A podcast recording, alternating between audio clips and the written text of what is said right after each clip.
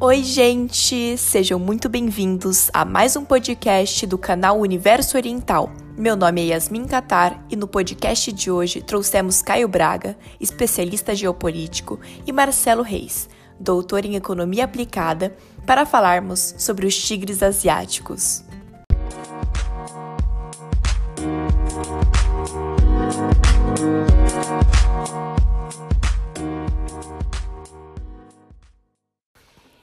Então, para começarmos, explica pra gente, Caio, o que são os tigres asiáticos e quais são suas origens?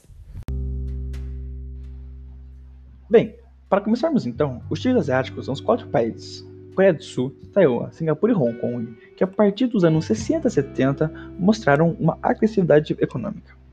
Isso ocorreu devido ao alto investimento de capital externo nesses países e ao modelo econômico adotado por eles nesse momento. Como consequência disso, esses países mostraram um alto e acelerado desenvolvimento social e econômico na época. É importante analisarmos também o contexto mundial da época, né? É que nesse caso se passava durante a Guerra Fria, quando países como Estados Unidos, Japão e Inglaterra precisavam do máximo de apoio possível de países externos para o combate contra o forte movimento comunista da época, que era, que era representado pelo, pela União Soviética. E, desse modo, iniciou-se o processo de altos investimentos das grandes nações, como Estados Unidos e Japão, em países menores, como por exemplo o que nós chamamos atualmente de os tigres asiáticos. É interessante pensarmos também que no começo desse processo, esses quatro países eram basicamente agrícolas, dependiam totalmente da produção interna para autossustentação. Tinham baixos desenvolvimentos da indústria da tecnologia e também população pouco numerosa. Mas após esses investimentos externos e a forte presença e incentivo do Estado nesse processo, em 20 anos, os quatro países apresentavam os maiores crescimentos econômicos mundiais.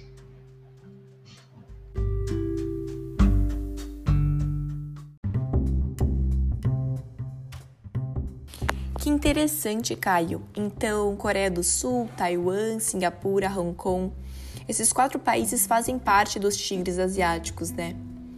Então conta pra gente, Marcelo, como ocorreu o acelerado desenvolvimento nesses países?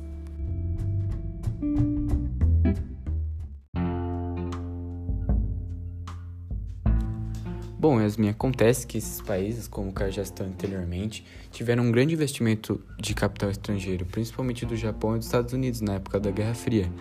Esse investimento, junto à sua plataforma de exportação, ajudou na incorporação de suas novas técnicas na infraestrutura e no seu próprio desenvolvimento socioeconômico.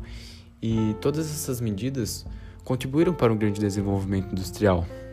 E além desse empurrão com o capital estrangeiro, os tigres recebiam grandes incentivos por parte do governo em educação, infraestrutura de transporte e energia. E, consequentemente, esses altos investimentos em educação formaram uma mão de obra qualificada, tornando os produtos dos tigres asiáticos altamente competitivos, o que favorece a sua aceleração industrial em suas regiões.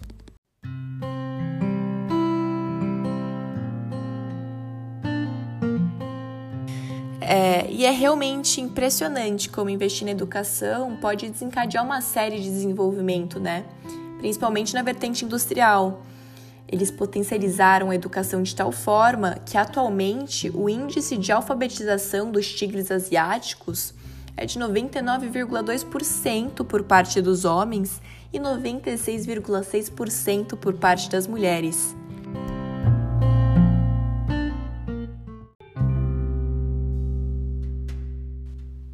Caio, você pode caracterizar o modelo industrial desses países?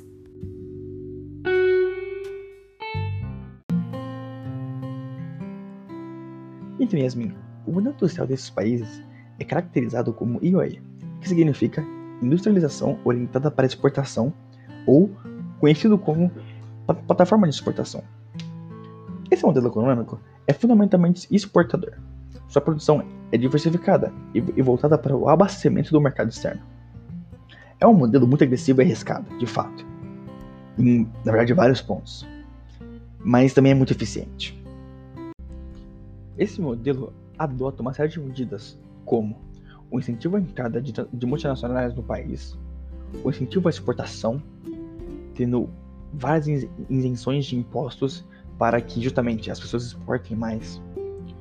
Adotaram política de desvalorização cambial, que é o processo da desvalorização da moeda do próprio país, incentivando as exportações e cobrando a moeda exterior, ou seja, de outros países, como dólar, dentro do, dentro do próprio país.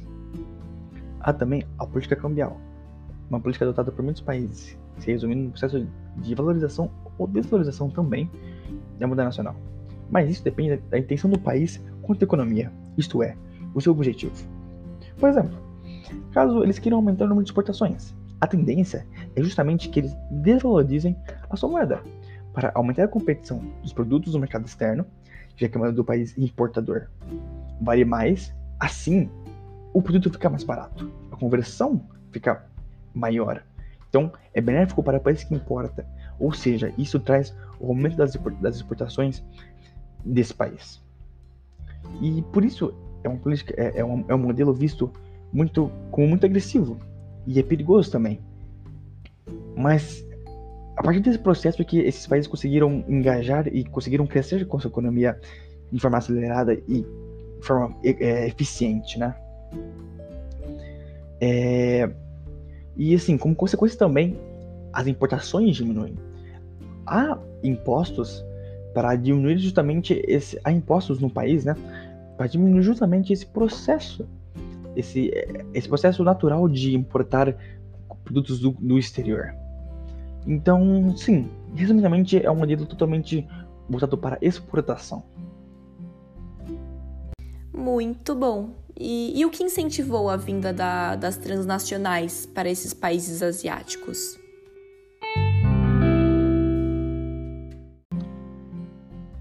Basicamente, os países asiáticos, com exceção da Coreia do Sul, adotaram uma política para incentivar as indústrias transnacionais a adentrarem seus países.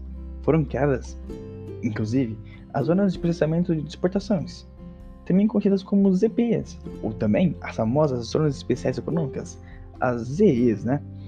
Essas zonas especiais, elas adotaram uma série de medidas para incentivar justamente multi, as multinacionais a adentrarem em seus países, como por exemplo doações de terrenos, ou também inserção de impostos. Além desse fator também, o fator do, da mão de obra, né? Esses países no início do processo industrial apresentavam um exército de mão de obra abundante, né? Seria, que seria isso, né? Seria o, desempregados em abundância nesses países, já que não tinha indústrias, eram, eram países basicamente agrícolas e por isso existiam muitos desempregados. E também, de certa forma, com a mão de obra basicamente qualificada também.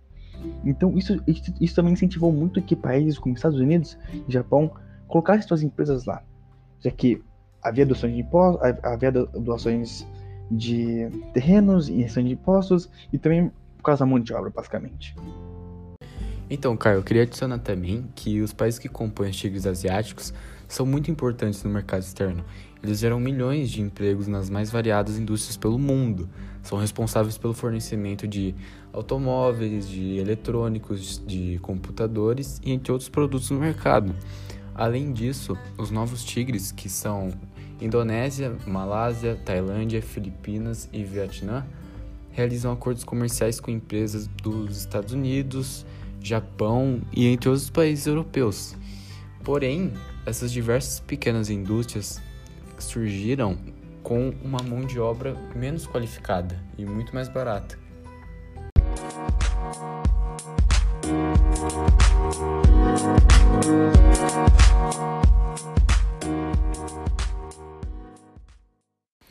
Bom, vamos terminando nossa entrevista por aqui. Agradeço pela excelente participação de vocês e até a próxima!